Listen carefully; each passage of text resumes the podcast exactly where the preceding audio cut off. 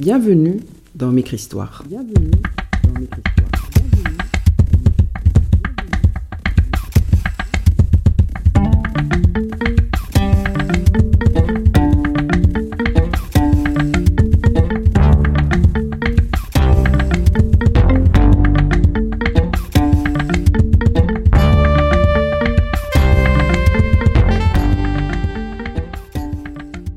Eva Diallo est une jeune photographe. Elle est le produit de deux mondes, le Sénégal et la Suisse, où elle est née en 1996. Donc encore très jeune, je trouve qu'elle est pleine d'expérience et de sagesse. Je me demande si c'est peut-être à cause de cette mixité, la richesse de faire partie de deux cultures. Aujourd'hui, elle est basée à Saint-Louis. Elle utilise son appareil photo pour illustrer des histoires de migration qui font le pont entre deux mondes. Devant son objectif, on trouve souvent les membres de sa famille. Cela peut créer une intimité délicate, mais c'est comme si pour elle, c'était inévitable. Alors, euh, je dirais que j'ai eu la chance d'avoir une mère qui était très proche de ses racines et de sa famille euh, sénégalaise. Et donc, depuis euh, mon plus jeune âge, vraiment, elle nous a habitués, mon frère et moi, à venir chaque année, voire plusieurs fois par année au Sénégal. Donc depuis ma naissance, je pense que j'ai toujours euh, été habituée à être à chacune de mes vacances scolaires au Sénégal, etc. Et donc à être très proche de ma famille d'ici. Donc euh, je pense que dès que j'ai terminé mes études en Suisse, je me suis dit qu'il était temps de un peu me rapprocher de ce côté-là euh, de ma famille.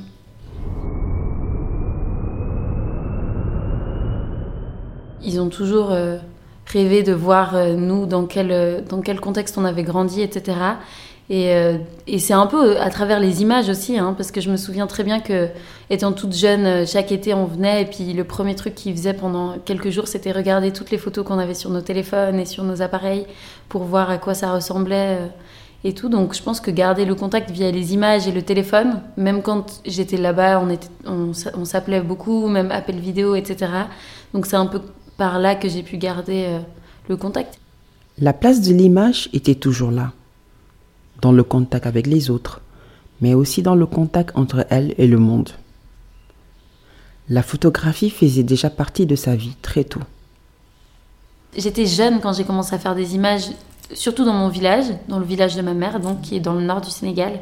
Et en fait, c'était d'un coup euh, très naturel aussi de prendre en photo les membres de ma famille et qu'on se prenne en photo ensemble. Et c'était. Euh, enfin, je vois que aussi pour eux, le fait que c'était pas que des images d'eux, c'était des images de nous en fait. Et ça a fait qu'en fait, ça a commencé comme ça. Et après, bah, quand j'ai commencé les études en, Suisse, euh, et ben même mon dossier d'entrée, c'était des photos que j'avais fait dans mon village au Sénégal. Hein. Je me demandais si les photos peuvent faire plus que connecter des familles. Est-ce qu'ils peuvent aider à comprendre la réalité des autres? Dans des pays où peut-être que hum, l'éducation n'est pas forcément à tous les niveaux de, enfin les niveaux sociaux mis en avant ou alors euh, obligatoire, etc. Euh, l'image, c'est quelque chose qui parle beaucoup. Donc il y a pour beaucoup de gens euh, qui savent pas forcément lire ou écrire, et ben l'image parle en fait de toute façon à chacun. Et donc je pense qu'en tant que photographe, c'est que si je peux montrer ce qui se passe, témoigner de, des, voyages de, de, gens, etc., ça peut parler du coup à des gens qui n'ont pas forcément les moyens de lire des articles sur la migration ou ou écouter, enfin disons, euh, écouter dans une autre langue euh, des histoires qui se passent en Italie, en France ou en Espagne, dans le reste de l'Europe.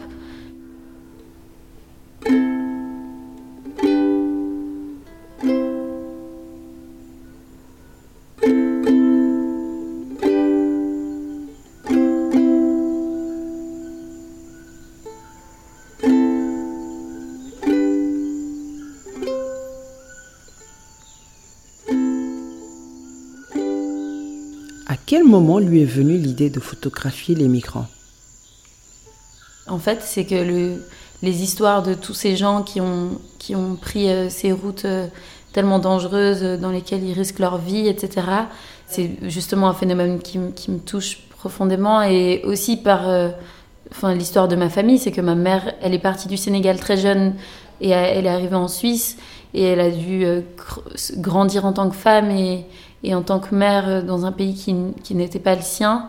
et euh, construire toute sa vie autour de ça. Aussi garder le lien avec sa famille, rester au pays. Personne d'autre de sa famille proche n'est venu en Europe, donc elle est vraiment la seule. Donc je pense que de par l'histoire de ma mère, j'ai été évidemment touchée par euh, le parcours de tous ces gens qui sont partis de leur pays. Je pense que maintenant, ça doit faire environ 5 ans que je travaille sur la migration. Ça a commencé quand j'étais encore aux études. j'ai eu dans le cadre de ma dernière année, un stage de six mois à faire euh, en assistant à un photographe. Et donc là, j'ai travaillé pour un, photographe qui s'appelle Samuel Gratacap, qui est un Français, et on était basé en Italie. Euh, et c'est à ce moment-là que j'ai commencé à travailler dans les camps de réfugiés, dans le sud. On était dans les Pouilles. Et ouais, pendant six mois, euh, j'ai travaillé dans les camps de réfugiés où euh, on, faisait des, on, prenait les témoignages de, des migrants, on faisait des images évidemment aussi. Et en fait, ça a commencé un peu là. Et, euh, et après ça, en fait, j'ai plus vraiment pu me sortir de ces thématiques. Et je me suis rendu compte que je travaillais toujours un peu mieux quand c'était des thématiques, disons, qui me bouleversent. Et donc là, c'était assez clair qu'il y a tellement de choses à dire que je pense que depuis, en fait, euh, je travaille dessus. Hein. Parler des camps de réfugiés, c'est encore différent que de dévoiler l'histoire de sa propre famille au monde. C'est assez délicat euh, quand ça touche à des thématiques qui nous sont propres, etc., ou alors qui nous touchent vraiment personnellement, c'est toujours euh, très intense et intime. Et en fait, ouais, c'est un peu comme dévoiler une partie de soi-même euh, à des gens qui ne nous connaissent pas forcément, etc. Et j'avoue que quand là je dois parler de ma famille, c'est toujours délicat. Je suis toujours en train de un peu faire le pont entre ce que je suis d'accord, disons, de dévoiler à un tiers, à des gens que justement, qui connaissent pas du tout mon histoire personnelle et les membres de ma famille, et en attendant euh, le devoir de témoignage qui est, doit euh, vraiment montrer la réalité, et puis il y a un peu euh, l'hommage que j'essaye de leur de leur donner, donc il y a évidemment un devoir de témoignage, enfin que leur histoire ne tombe pas non plus aux oubliettes, parce que bon, c'est leur histoire à eux, mais aussi celle de, de milliers de personnes si j'ai la possibilité d'avoir des histoires comme ça dans mes proches, et eh ben, pour moi, ça me semble important de pouvoir les mettre en avant.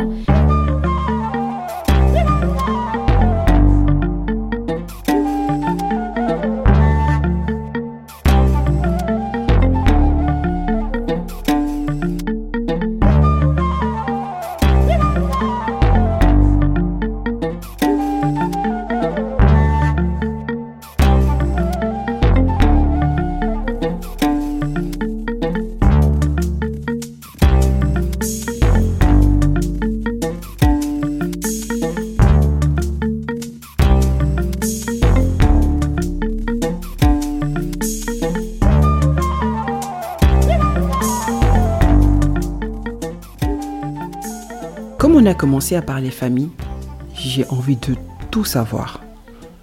Commençons par ses cousins.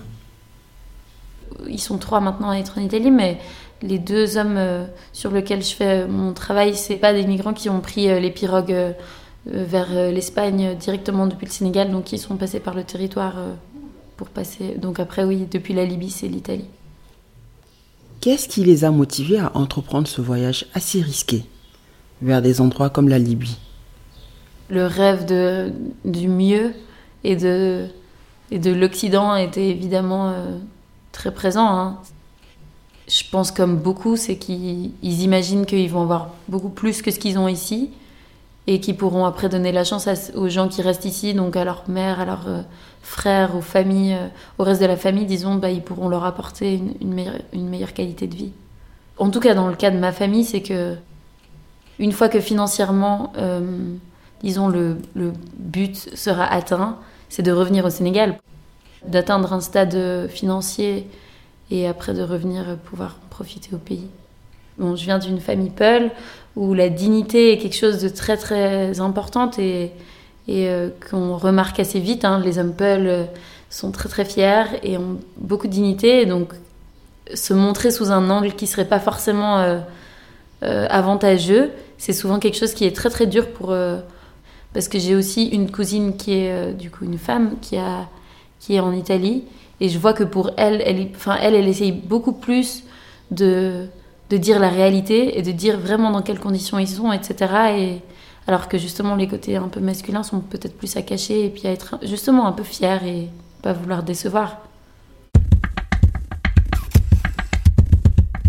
Je savais que traditionnellement, la communauté Peul est connue pour être de grands voyageurs.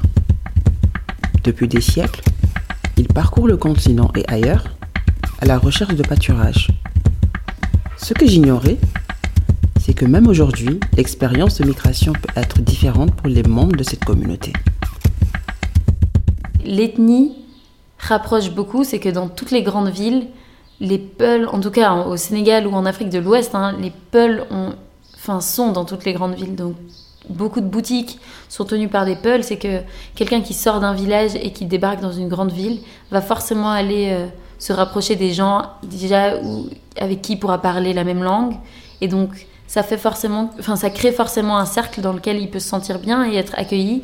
C'est que en dehors de la famille de sang ou quoi, c'est que euh, ils vont toujours être accueillis par d'autres familles Peul de par leur, euh, leur ethnie en fait qui sera la même. Donc c'est un peu une manière de se sentir un peu chez soi, même, euh, même très loin de son propre village. Je pense qu'on est habitué à bouger depuis, depuis toujours, de base pour accompagner le bétail, se rendre dans des endroits où il y a le plus, où il y a un peu besoin de, enfin où il y a plus d'herbe pour les années de sécheresse, etc. Donc je pense que c'est quelque chose qui fait déjà un peu partie, pas de nos gènes évidemment, ce serait un peu trop euh, gros de dire ça, mais c'est vrai que je pense que les Peuls sont peut-être plus amenés que d'autres ethnies à de toute façon se déplacer et se sortir de sa zone de confort et d'un coup euh, peut-être aussi euh, comment dire s'intégrer dans, des sociétés qui sont pas forcément celles dans, lesquelles ils ont grandi, etc.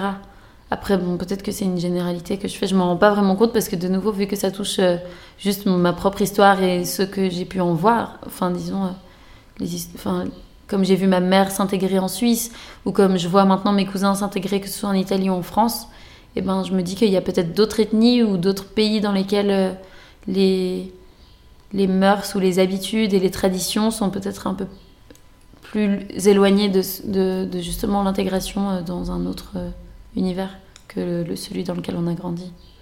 Après avoir autant parlé de migration, je voulais quand même le savoir. Eva se considère-t-elle comme une migrante?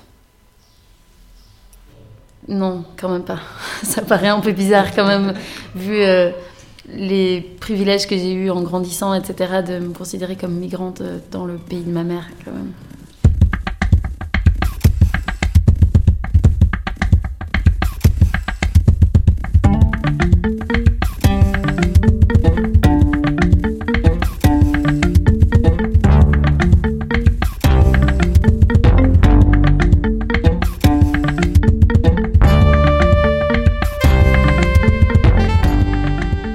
Notre podcast sur votre plateforme de streaming préférée ou directement sur yena.org. www.yenna.org.